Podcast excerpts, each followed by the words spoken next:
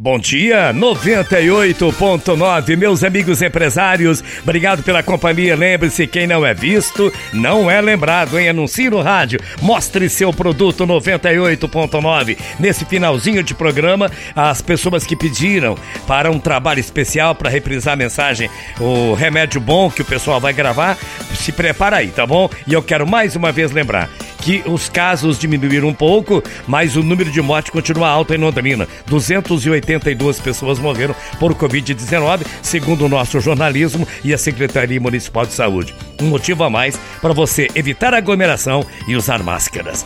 Amanhã, 8 horas da manhã, querendo Deus e Ele é sempre te querer, eu volto aqui para mais um Bom Dia Londrina. Trabalharam comigo Cleiton Damiano e Lucas Antônio, modulando o som do nosso programa, levando para você a verdadeira qualidade 98.9. Renan Brugim, cuidando dos comerciais dos nossos parceiros, o Tijolão de Cambé. A Luísa atendendo toda essa galera, levando para você a melhor seleção musical. A Paula com muito carinho atendendo você no 3356-5500. O marketing com a Aniele, Inara e o Emerson. E aí, do outro lado, você, sempre você, a pessoa mais importante pra gente. Fique com Deus que eu vou com ele, que o grande arquiteto proteja você e sua família e um tríplice fraterno abraço para você, para você e para você, naturalmente. Mensagem final com Alcir Ramos. Alcir Ramos. O bom remédio é o seguinte: fui no Hospital do Senhor fazer um check-up de rotina e constatei que estava doente. Quando Jesus mediu minha pressão, verificou que estava baixa de ternura. Ao medir a temperatura, o termômetro registrou 40 graus de egoísmo. Fiz um eletrocardiograma.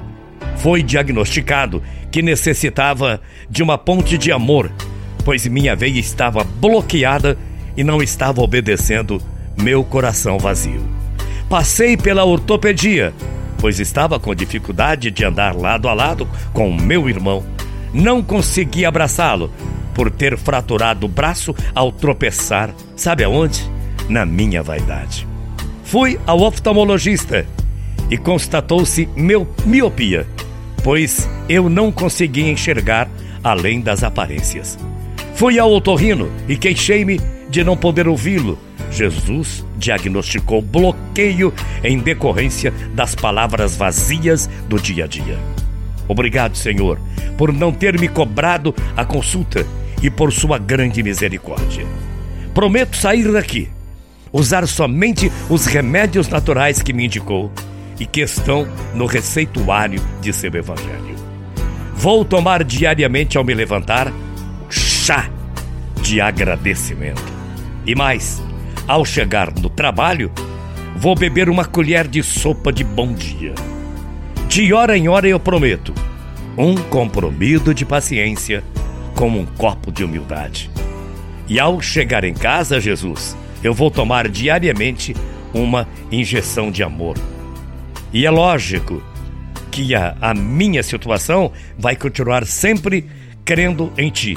Ao me deitar, duas cápsulas de consciência tranquila. Agindo assim, eu tenho certeza de que não ficarei mais doente. E todos os dias serão, com certeza, de confraternização e solidariedade.